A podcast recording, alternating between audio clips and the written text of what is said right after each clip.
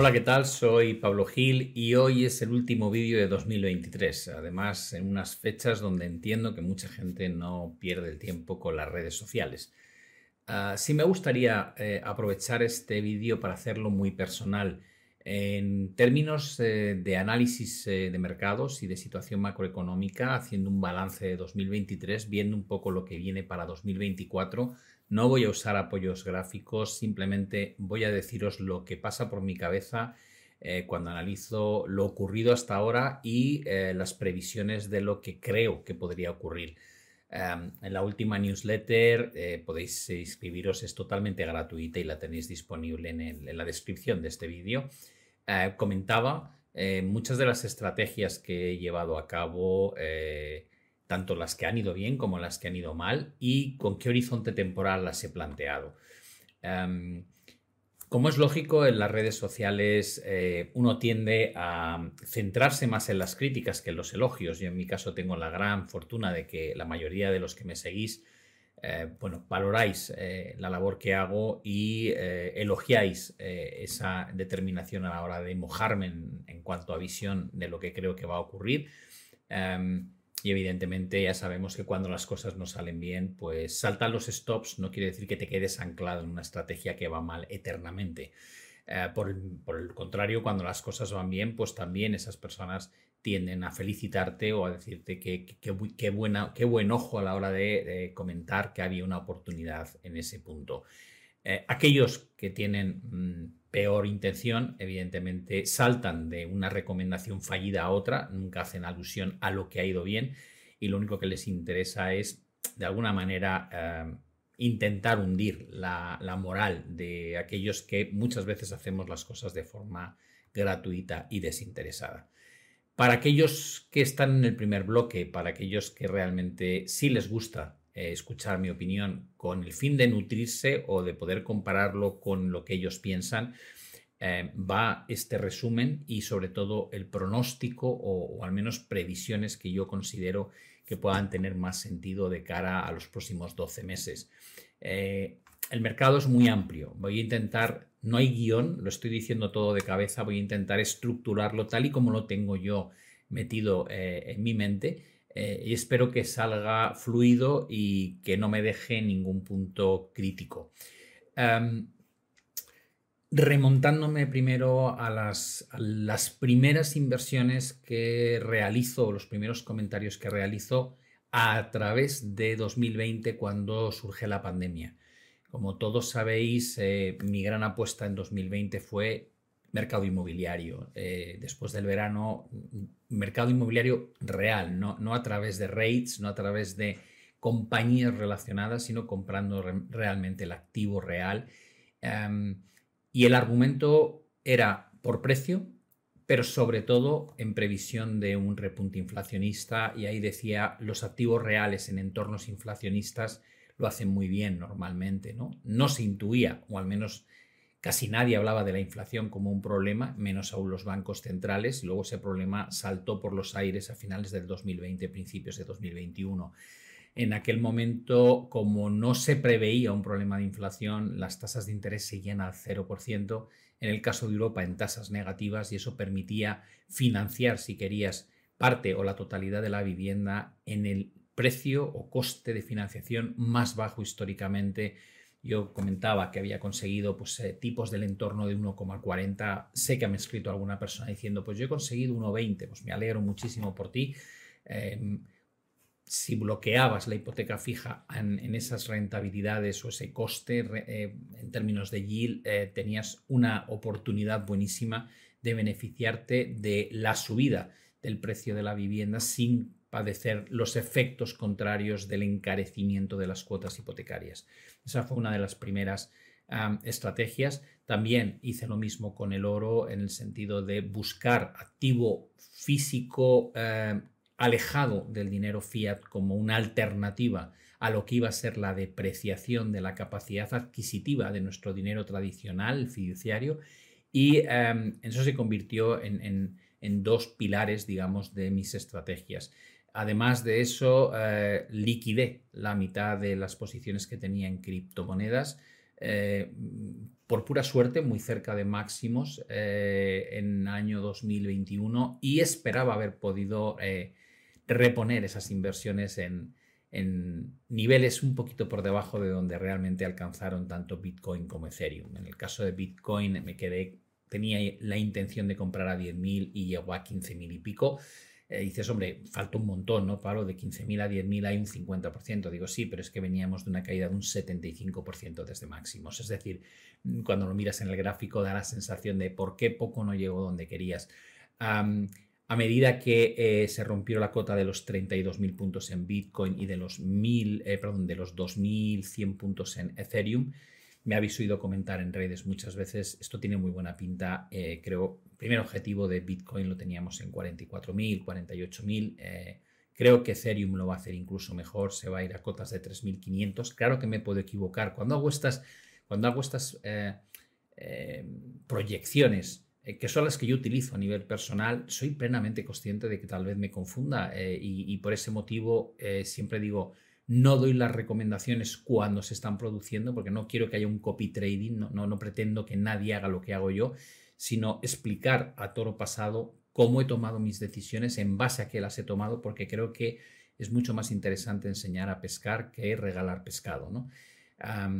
a día de hoy ya tengo repuesta mi posición íntegra en criptomonedas como estaba anteriormente, por tanto de ahí se deduce que tengo una visión bastante alcista en lo que pueda pasar con las criptos, eh, alguna que tenía pequeñas eh, comparativamente a Bitcoin y Ethereum tenía cantidades pequeñas como Solana, ha sido espectacular lo que ha ocurrido este año con una subida de más de un 500%, exactamente creo que ha sido un 550 y tantos por cien. y también os comenté, además de, esos movimientos en 2021, que a principios de 2022 me bajaba de la bolsa, me salía de mi inversión en, en, en MSCI Mundial porque no me gustaba el panorama macro que se estaba, eh, que se estaba generando y eh, con las subidas de tasas de interés espero que haya un deterioro económico. En Europa lo hemos visto, pero no se ha visto reflejado en el comportamiento de las bolsas. En el caso de Estados Unidos ni siquiera hemos visto ese deterioro económico. Reino Unido está muy tocado y China eh, la, está sufriendo para conseguir cumplir con las expectativas que tenían los analistas. Llevándolo ahora ya por secciones, por partes, el MSCI mundial ha vuelto básicamente donde estaba cuando yo me salí, es decir, que desde que me salí prácticamente está a los mismos niveles que está ahora. Eh, hablo más menos 1 o 2%. Eh, mucha gente me ha dicho, ¿te has perdido? Digo, no, si me salía a estos niveles no me he perdido nada. Evidentemente estamos donde me podría volver a montar en la bolsa y estaría simplemente, me habría ahorrado el disgusto de 2022 entero y me habría perdido la recuperación posterior. Pero en lugar de montarme en el MSCI mundial, donde veo que la situación de la economía macro sigue siendo delicada, muy delicada para Europa, Reino Unido y delicada para Estados Unidos, y ahora después explicar el por qué, eh, preferí buscar oportunidades en activos que nadie quería y dentro del mundo de la renta variable, eh, probablemente la bolsa eh, que ahora mismo más se odia es la bolsa china. Y dices, ¿por qué? Dices, hombre, pues porque China está viviendo eh, una especie de capitulación desde el punto de vista de la confianza de los inversores. Yo empecé en este mundo en el año 86, con lo cual, bueno, pues ya voy casi por las cuatro décadas y he tenido la suerte, porque creo que se aprende muchísimo en ese tipo de entornos, de pasar por crisis muy severas y no solamente en la renta variable, sino en renta fija, en divisas, en materias primas. Y creo que el patrón del inversor se repite una y otra vez, con independencia de aquellas cosas que subyacen detrás. el patrón de desesperación es cuando crees que el problema no tiene solución o va a tardar mucho en llegar. Y esa es un poco eh, la lectura que yo hago todos los días cuando leo los resúmenes de prensa veo lo que dicen los bancos de inversión, veo lo que dicen las casas eh, independientes de análisis, veo lo que dicen en las redes sociales, veo las salidas de los flujos de China. Y todo lo que leo es China no va a conseguir crecer más de un 5% este año y el año que viene va a ser menor. China no va a poder arreglar el problema que tiene en el mercado inmobiliario y eso va a desatar una crisis de crédito. China tiene un problema de desempleo juvenil muy severo. China no va a poder seguir manteniendo las tasas de crecimiento que tenía anteriormente. Todo lo que leo, todo lo que oigo es China tiene un regulador que cambia las reglas del juego de un día para otro. Y digo, sí, es cierto, todo es verdad. Y todo se conoce ya y todo está en precio ya. Es decir, cuando es cuando es post populi, cuando todo el mundo habla de esto, es porque ya se conoce, ya se, ha, ya se ha integrado en una parte muy importante en los precios. Y la mejor manera de ver si es así es cuando miras el índice desde el año 2008 ha caído un 75, un 72%. Y dices, vale, está claro que ya has ajustado una parte muy importante de esa visión negativa en los precios de los activos. Y cuando ya no queda gente metida, cuando ya tienes todo cotizado y ves que los responsables de la política monetaria, en este caso el PBOC, que es el Banco Central de China, y el gobierno chino están bajando tasas de interés, bajando las reservas bancarias o el coeficiente de reservas bancarias, inyectando liquidez en el sistema, bajando tipos a distintos plazos, aplicando política fiscal expansiva a través de planes de infraestructura financiadas por el gobierno, buscando una manera de conceder liquidez a los gobiernos locales para que puedan poner freno al deterioro que se está viviendo en el mercado inmobiliario. Cuando veo eso, me acuerdo ya sé que no es lo que apetece, pero me acuerdo en 2009, principios del 2009, cuando el sector bancario había colapsado y había bajado en bolsa más de un 90%, cotizaba a precios de derribo, pero la conversación que manteníamos todos los traders es cuál va a ser el siguiente banco que va a quebrar después de Lehman. va a saltar el problema a Europa, puede quebrar Deutsche, puede quebrar Credit Suisse, eh, porque estaba quebrando en Northern Rock, porque estaban quebrando o estaban en situación dificilísima bancos como ABN AMRO. Es decir, el tono era muy similar al que veo ahora en China. La exposición a banca era mínima, las valoraciones de derribo y el sentimiento apocalíptico. Em, después de aquello, los bancos consiguieron recuperar en Estados Unidos y hacer nuevos máximos históricos casi en su totalidad, salvo aquellos que tuvieron que hacer ampliaciones de capital en las zonas bajas de cotización, como pasó con Citi o muchos bancos europeos después de eh, la gran crisis periférica que, tuvo lugar entre 2011 y 2012. ese mismo sentimiento, esa misma percepción de nadie quiere tocar esto, la tuvimos de nuevo cuando se produjo eh, la situación de la burbuja.com en 2001 y 2002. Y ahí de nuevo nos encontrábamos con una situación similar. Veíamos eh, un entorno donde el sector tecnológico estaba colapsando, quebraban las empresas, el Nasdaq bajó un 82%. Y en ese entorno nadie quería estar, nadie quería realmente invertir, aunque fue en la zona de mínimos que luego sirvió de base para una subida espectacular a lo largo de los siguientes años. Y por ese motivo es el, el que ah, cuando menos apetece invertir, tal vez es donde está la mejor oportunidad. No quiere decir que una cosa que está haciéndolo muy mal no pueda hacerlo peor, pero estamos hablando de un índice que representa la segunda economía eh, más importante del mundo, ¿no? Eh, una economía que, según, según a quien leas, por ejemplo, Ray Dalio considera que podría incluso ser la alternativa al imperio estadounidense que lleva ya casi 200 años o ciento y pico años con nosotros. Eh, no se trata de una apuesta menor, es una apuesta muy, muy relevante. Y en la medida en la que eh, entiendo que las capitulaciones son muy complejas y difíciles de localizar eh, hasta dónde van a llegar, el planteamiento que hago cuando invierto en torno a estos criterios es no intentar acertar el suelo, sino plantearme mantener esa posición 5 o 10 años, porque muchas veces encuentras que puedes incluso más que duplicar tu capital si has estado acertado en la elección. Antes al principio se estaba comentando los dos grupos de usuarios que hay en las redes. ¿no? Eh, habrá algunos que estarán eh, centrándose en, pues vaya porquería de decisión de compra de China, que es lo único que ha bajado este año, cuando lo demás ha subido mucho.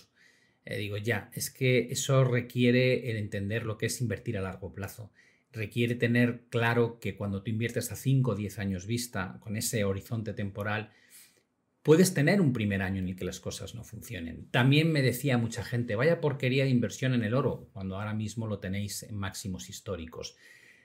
tener paciencia, tener disciplina con tu metodología es muy importante.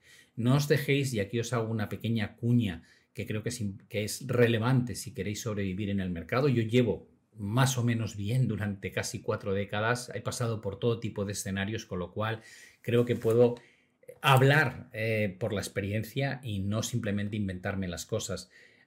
cuidado con esos gurús, gestores, mm, personas que te dicen suscríbete a mi canal de Telegram, que yo sí que acierto, que mm, mirad, yo he gestionado un fondo 13 años eh, que era público y he sido director del Departamento de Análisis Técnico de Banco Santander. He cometido muchos errores y muchos aciertos también. Eh, sé perfectamente dónde están las dónde, en qué entornos es más fácil acertar y en cuáles no. Muchas de estas personas al final ves lo que recomiendan y es, son recomendaciones del montón. Dices, mira, si, si, si, lo que te van a vender la idea es que la bolsa americana siempre sube, no te compliques, cómprate el SP500, el ETF, el Spider, pagas una comisión mínima y olvídate de esta gente. Si la recomendación es no te bajes nunca porque la bolsa siempre sube, ¿para qué vas a complicarte en seguir a nadie? Directamente, si no vas a hacer gestión activa de tus inversiones, no te compliques. No sigas a esta gente que ni siquiera tiene un track record comprobable y que ganan dinero en entornos alcistas y lo pierden en entornos bajistas. Por tanto, o bien buscas eh, seguir gente que se moja y sabrás siempre que eh, están sujetos a acertar y a fallar, o si son estos, yo les llamo cantamañanas o vendehumos, ¿no? Que que siempre te dicen que todo es fácil y que no hay que bajarse nunca del mercado, digo, pues para eso no necesito seguirte, no necesito comprar tus recomendaciones, me limito a replicar el índice sabiendo que si el índice sube un 20% yo me llevo un 20% y que si el índice baja un 20% yo pierdo un 20%. Pero para eso no hace falta nada, para ese viaje, como solemos decir, no hace falta alforjas. un gestor, un buen gestor es el que gestiona el riesgo, ¿vale? Eh, a lo largo de mi vida profesional es algo que he aprendido. El buen gestor es el que gestiona el riesgo. Y en función de cuánto riesgo quieres asumir, te ofrece una cartera que se ajusta a tu nivel de riesgo.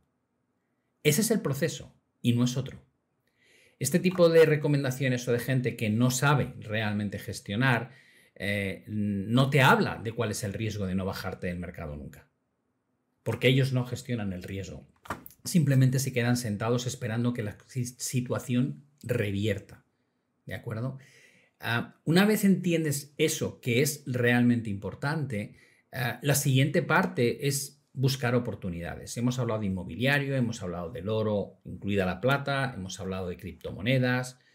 Y cuando se alcanzaban los techos de las criptomonedas, recuerdo, recuerdo también haber dicho, eh, cuidado con el disparate de las tecnológicas que pierden dinero, cuidado con, la, con el disparate de lo que están diciendo en Wall Street Bets, en este foro donde están alentando al, al entorno de inversores particulares a meterse en compañías que no tienen fundamento detrás. Eh, cuidado con Pelotón, cuidado con, con, AMC, cuidado con GameStop y con muchas otras eh, algunas todavía guardan una revalorización, como pasa con GameStop, pero las otras han perdido prácticamente la totalidad de la subida y algunas cotizan por debajo de cuando empezó esa locura. La gente que te saca o te intenta sacar los colores no se acuerda de estas cosas. Es decir, eh, cuando dices bájate de eso que es una locura y luego colapsa un 99%, no te dicen, ah, mira, pues esa sí la acertó. Solamente se centran en las cosas que no funcionan. Pero la ventaja de cuando te expones en las redes sociales es que queda reflejado con la fecha, la hora y el día en el que dices las cosas. Y en mi canal de YouTube podéis encontrar toda esa información y veréis cuándo la estaba comentando, cuándo decía que eso era una locura y había que bajarse. En 2022, a finales de 2022, cuando China anuncia em, que va a haber una, abandono de la política COVID-0, yo decido salir de, digamos, de la situación de no hacer nada con la bolsa y compro la primera parte del índice chino. Ah, se forma un hombro cabeza hombro invertido, lo comenté con algunas personas de la membresía, eh, y a partir de ahí el mercado tira con fuerza, sube casi un 40% y luego eso sí revierte todo ese movimiento y marca un nuevo mínimo.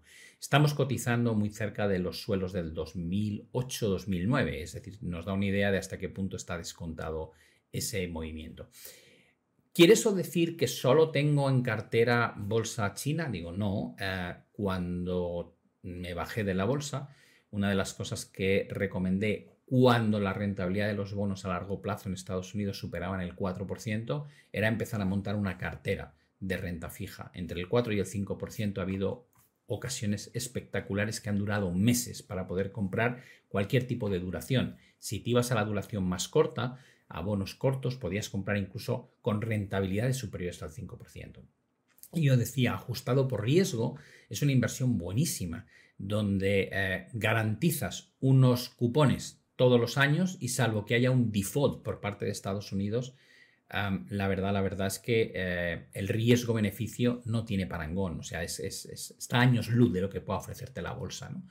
Y estas rentabilidades y este tipo de situaciones no se viven de forma normal. Se vivieron en el año 2007 y se vivieron en el año 2000, eh, 1999, pero entre medias no hubo oportunidad de hacer estas cosas. Por tanto, son ventanas que se abren y que si sabes aprovecharlas, pues bloqueas con un riesgo mínimo una rentabilidad estable en el medio y largo plazo.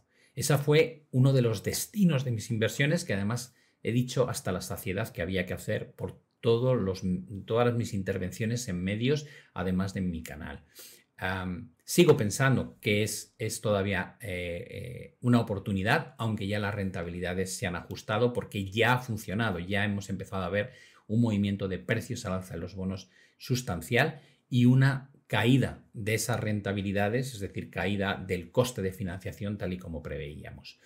Además de este tipo de jugada de renta fija, materia prima, criptomonedas, inmobiliario y China como inversión a medio largo plazo, eh, también os comenté el mundo del crowdfunding. Crowdfunding te permitía de alguna manera invertir en startups. Eh, muchas de las que hago eh, las comento, las comento en vivo, ¿no? En su momento, pues tuve la oportunidad de invertir en el proyecto de Uridice de habitaciones.com, ¿no? que creo que va a ser un proyecto, es una startup muy bonita y creo que va a tener un futuro muy bueno. Y me uní a un proyecto con Antonio G de inmobiliario en Filipinas Em, y miro otras cosas de este estilo. Son eh, inversiones que tienen riesgo, lógicamente, todas las inversiones en startups tienen mucho riesgo, pero también el potencial de revalorización puede ser muy alto. Em, ¿Quiere eso decir que no he hecho nada más en términos de renta variable durante 2023? No, la gente que está en mi membresía sabe perfectamente que comenté, hay una grandísima oportunidad de comprar el Russell en los mínimos de octubre. ¿Por qué? Pues porque estaba en un canal lateral donde habíamos puesto a prueba o retesteado esos mínimos en varias ocasiones, surgió un doble suelo y a partir de ahí empezamos a decir, oye, esto tiene muy buena pinta, vamos a rotar hacia la mitad del rango, luego se extendió hasta la parte de arriba del rango y hoy eh, podemos decir que se está rompiendo la parte superior de ese rango. Con lo cual, más o menos un 16% de subida del Russell, hemos podido aprovecharlo, no sé qué habrá hecho cada uno, yo compartí la idea de cómo, cómo analizaba el mercado y por qué creía que el riesgo-beneficio era muy satisfactorio, sin decir niveles de stop, ni take profit, ni qué día ni a qué hora entraba, simplemente analizando, señores, estamos en un punto que parece muy interesante desde, desde una perspectiva de beneficio-riesgo potencial. Y funcionó muy bien. E hicimos algo similar con el DAX. Ahora eh, saqué un vídeo hace no mucho diciendo, pues da la sensación de que el Russell también puede ofrecer una segunda etapa muy, muy alcista eh, para la primera parte de 2024. ¿Por qué? Pues porque está rompiendo un rango y el mayor problema es que la subida vertical que ha llevado a cabo durante noviembre y diciembre no tiene apenas correcciones, lo cual quiere decir que es altamente probable que en algún momento veamos correcciones de varios puntos porcentuales. Cuando ocurra, eh, aquellos que viven de pisar la cabeza de los demás, que es lo que yo llamo trepas en las redes sociales, en, el mundo laboral, el trepa es el que para subir un escalón más en, el escalafón no tiene ningún problema en putear a los que están al lado, ¿no? Bueno, pues en las redes sociales hay gente que eh, para lucirse tiene que dejar en mal lugar o intentar dejar en mal lugar a los demás, en lugar de lucirse porque tengan talento y porque tengan un mensaje que transmitir sin hacer alusión a nadie más. Bueno, pues estos trepas de las redes sociales, si hubiese una corrección en el Russell, no dudéis que dirán, jo, mira, ahora va y recomienda el Russell cuando se ha perdido toda la subida y se come la corrección. Ese es el típico comentario que, aunque está implícito en el vídeo y hablo de ese riesgo, será lo que saque en punta. Si no, te dirán que qué tarde has entrado. La realidad es que las oportunidades las tienes que identificar en espacios temporales concretos. El Russell 2000 está todavía un 19% de máximos históricos, es decir, todavía le queda un 19% para volver al nivel al que estaba a finales de 2021, principios de 2022, con lo cual el concepto de tarde o no tarde es bastante absurdo. Lo que uno tiene que hacer es analizar la situación y decir cuánto puedo arriesgar para cuánto espero ganar a partir de ahí, si esa relación resulta satisfactoria, empezar a montar la estrategia. Para mí, el Russell 2000 tiene un potencial grande y también tiene un riesgo elevado, con lo cual lo que hago es asignar un importe inicialmente no demasiado grande en espera de ese pullback o corrección que me permita cargar posiciones en entornos o niveles más satisfactorios. De la misma manera que tenemos el Russell, podríamos hablar de lo que está pasando con eh, el Nikkei, que si rompiese máximos del último año también daría lugar a probablemente extensiones importantes superiores al 10%. ¿Quiere eso decir que te montas en la bolsa otra vez? No, quiere decir que aprovechas oportunidades temporales. En el caso del Russell duró unas cuantas semanas la primera y esta podría durar unas cuantas semanas o unos cuantos meses. ¿Me planteo estar en renta variable de forma estructural otra vez? No, y ahora vamos al por qué. Ya hemos hablado de las cosas en las que he ido eh, metiendo o invirtiendo mi dinero y cuáles son los argumentos que me llevan a hacerlo. Y quedaría la segunda parte. ¿Cuál es el entorno macro que ves para no querer subirte en la bolsa todavía o querer hacerlo de una forma más de francotirador, es decir, montarte para estar unas semanas o unos meses, sacarle un 10, un 15% de rentabilidad a, esa inversión casi de swing trading y salirte nuevamente fuera del mercado esperando a ver qué ocurre. La respuesta es sencilla. Em, hemos pasado por un 2022 donde todo el mundo daba por hecho que iba a haber una recesión económica profunda. Pasamos luego por un 2023 donde abandonamos la idea de la recesión profunda y nos centramos en el soft landing o aterrizaje suave. Y llegamos al 2024 y lo que se pone sobre la mesa es el cambio de política monetaria de los bancos centrales y se descuenta que va a haber en torno a 150 puntos de eh, básicos de bajadas de tasas de interés o de reducción del coste de financiación. Pero todo ello en un entorno donde en Estados Unidos sobre todo nadie considera que vaya a haber eh, un problema de recesión, por tanto esperas una grandísima bajada de tipos en un entorno donde siga habiendo crecimiento económico, donde siga habiendo eh, un nivel de pleno empleo. Y eso a mí me suscita dudas. Digo, a ver, ¿cuál es la situación por bloques? Digo, en Europa y Reino Unido muy mala. ¿Por qué? Pues porque no tenemos crecimiento económico y tenemos países importantes como Alemania ya en recesión dices, vale, ¿crees que puede empeorar la situación todavía más? Digo, sí, teniendo en cuenta que no se ha filtrado el 100% de las subidas de tasas de interés del Banco Central Europeo y que estamos consumiendo tasa de ahorro todavía de los ciudadanos. Por tanto, cuando empresas tengan que refinanciar la deuda a tipos más altos, igual que los gobiernos tengan que hacer frente a lo que llamamos control fiscal, que hasta ahora era un descontrol porque hemos tenido 2020, 2021, 2022 y 2023 exentos de tener que cumplir con las reglas de déficit y de deuda sobre el PIB. Ahora vamos a tener que empezar a vigilarlas porque es el acuerdo al que han llegado eh, en la Unión Europea. Quiere decir que no vas a tener ese estímulo fiscal que tenías antes y vas a tener todavía vientos de cola del coste de financiación más elevados, en un entorno en el que ya no creces. Por tanto, digo, pues no hay ninguna prisa para entrar en Europa, ¿no? Da la sensación de que 2024 va a ser complejo. Cuando la gente dice, pues bajarán mucho más los tipos de interés, digo, bueno, si los bajan mucho más es porque la recesión será profunda, en lugar de lo que ha vaticinado el BCE de que vamos a crecer al 0,8%, con lo cual el resultado no me alegra tampoco. Si me voy a, Japón, dices, bueno, eh, siguen teniendo crecimiento, em, tienen inflación y tienen los tipos de interés nominales en el menos 0,10 dices, es idílico. Digo, bueno, más que idílico, es una situación en la que eh, el Banco de Japón ha acostumbrado a su economía a tener estímulos sistemáticamente desde hace tres décadas en todos los planos. Interviene en la divisa, eh, controla la curva de tipos, hacen QE, tipos nominales negativos, tipos reales, por supuesto, negativos.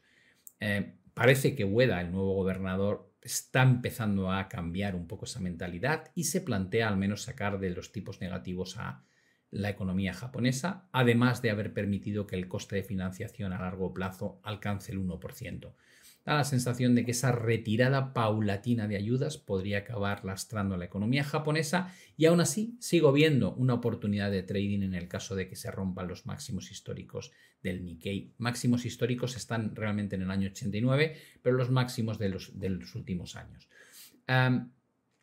China, ya he expresado mi opinión, con lo cual el análisis no tiene mucho sentido. China es probable que acabe creciendo este año cerca del 5%, ya quisiésemos el resto de economías desarrolladas crecer a ese ritmo, pero es un ritmo bajo respecto a lo que ha sido la historia. Pero seguirá siendo así. China está cambiando su modelo económico y cada vez es menos emergente y va a ser más desarrollado. Por tanto, las tasas de crecimiento a lo largo de los próximos años, en mi opinión, tenderán a bajar y no volverán a lo que estábamos acostumbrados antes. Por otro lado, tenemos Estados Unidos, que es tal vez el, punto más importante del análisis, porque em, si miramos lo que nos dice la Reserva Federal, esperan que la, que la, corrección en términos de crecimiento nos deje con tasas de PIB del 1,4 aproximadamente en 2024, lo cual es un soft landing, y eso es compatible con lo que ellos dicen de bajar algo los tipos de interés 0,75. Pero el mercado descuenta mucho más. El mercado descuenta que no va a haber problemas con el empleo, que no va a haber problemas con el consumidor, que no va a haber problemas con el sector bancario, que, que no vamos a tener más que un mero soft landing y que con todo eso la Reserva Federal se va a volver loca y va a bajar 150 puntos básicos los tipos de interés porque la inflación va a remitir eh, más rápido de lo que tienen pronosticados el BCE y la Fed, que te están diciendo que hasta 2025 no vamos a ver realmente cómo se llega a niveles del 2%. Mm, tal vez es un escenario eh, demasiado idílico. Vemos las previsiones de resultados empresariales que elaboran los bancos de inversión, todos súper positivos para 2024 y 2025, aunque teóricamente vamos a crecer menos que en, 2024, que en 2023. Y luego eh, la sensación de que ya no hay que hablar de recesión porque no tiene ningún sentido. Pero, por otro lado, tienes la realidad de ciertos indicadores que han tenido una fiabilidad histórica enorme, como son los, indicadores adelantados que llevan meses dando eh, cifras negativas, la inversión de la curva, que normalmente cuando ha sido tan llamativa como esta, eh, suele tener un impacto realmente eh, malo o adverso en términos de recesiones unos cuantos meses posteriores, sobre todo cuando se desinvierte. ¿no? Con lo cual tienes como señales anticipadas muy feas que no se han eliminado y a pesar de eso un cambio de sentimiento extraordinario por parte de analistas, de bancos centrales, de organismos internacionales, etcétera, etcétera. Bueno, viendo eso, yo prefiero estar fuera, yo prefiero buscar oportunidades de trading, eh, captar pequeños recorridos, salirme y mientras tanto buscar otras eh, inversiones donde el riesgo retorno sea más favorable. Y he mencionado muchas. para mí, no estar en un activo no significa perder dinero, porque tu dinero no está en la cuenta, o si lo tienes en la cuenta lo tienes invertido a lo mejor en monetarios o en, algún tipo de, de activo que te está dando un retorno. Si tú te has salido de un activo es porque has encontrado mejores opciones en otros. Por tanto, vas moviendo capital de un tipo de entorno a otro en función del riesgo existente, buscando una rentabilidad que ajustada por riesgo sea la óptima. Sería como buscar la frontera eficiente en tu cartera de inversión. Estos conceptos que son muy básicos, eh, en muchos de estos gurús o vendehumos parece que, no existen eh, y siempre mm, se centran en estrategias concretas, en una posición, en un momento determinado. A mí me han llegado a decir cosas tan graciosas como llevas bajista desde 2016. Y digo, pero si me salí de la bolsa en 2022, ¿qué me estás contando? Además hice un vídeo público. ¿Cómo voy a estar desde 2016? Algunos me han dicho, estás corto desde el año 2015.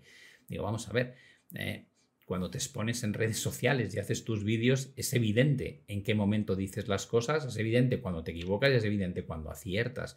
Por tanto, a esa gente que parece que convierten en un deporte el evaluarte, juzgarte y condenarte, eh, les diría, hombre, pues ya que estás dispuesto a pasar tus horas en lugar de aprendiendo o en lugar de buscando oportunidades, mirando lo que digo, dejo de decir, al menos vete a la hemeroteca y, y, utiliza datos correctos, ¿no? Que los tienes ahí, están en mi canal, no es que tengas que navegar por todo Internet, es que en mi canal vas a encontrar desde prácticamente 2019 mi opinión en casi todo lo que hago, ¿no?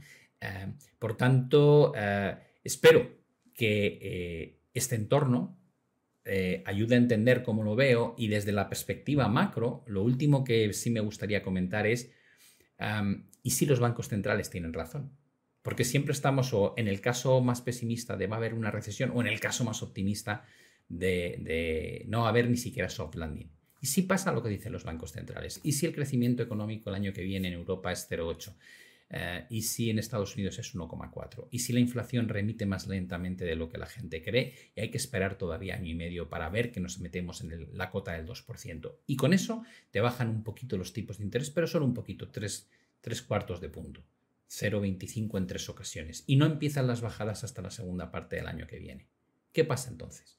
Que tienes que refinanciar y renovar todos los préstamos que se concedieron al 0% a tipos que siguen estando casi en máximos, em, que vas consumiendo la tasa de ahorro que aún queda, pero ya no queda tanta, de los ciudadanos que les diste con esas políticas fiscales expansivas y ya no las puedes renovar en Estados Unidos porque el empate técnico entre republicanos y demócratas a pocos meses de las elecciones generales no van a concederse ayudas unos a otros y en Europa porque hemos llegado a un acuerdo de responsabilidad fiscal de nuevo. ¿Qué pasa entonces cuando tienes retirada de liquidez vía QT, coste de financiación elevado, no llegan las bajadas de tipos que esperabas y el crecimiento es más lento del que inicialmente tenías previsto, además de una inflación que remite pero ya sin el efecto base de una forma más tranquila.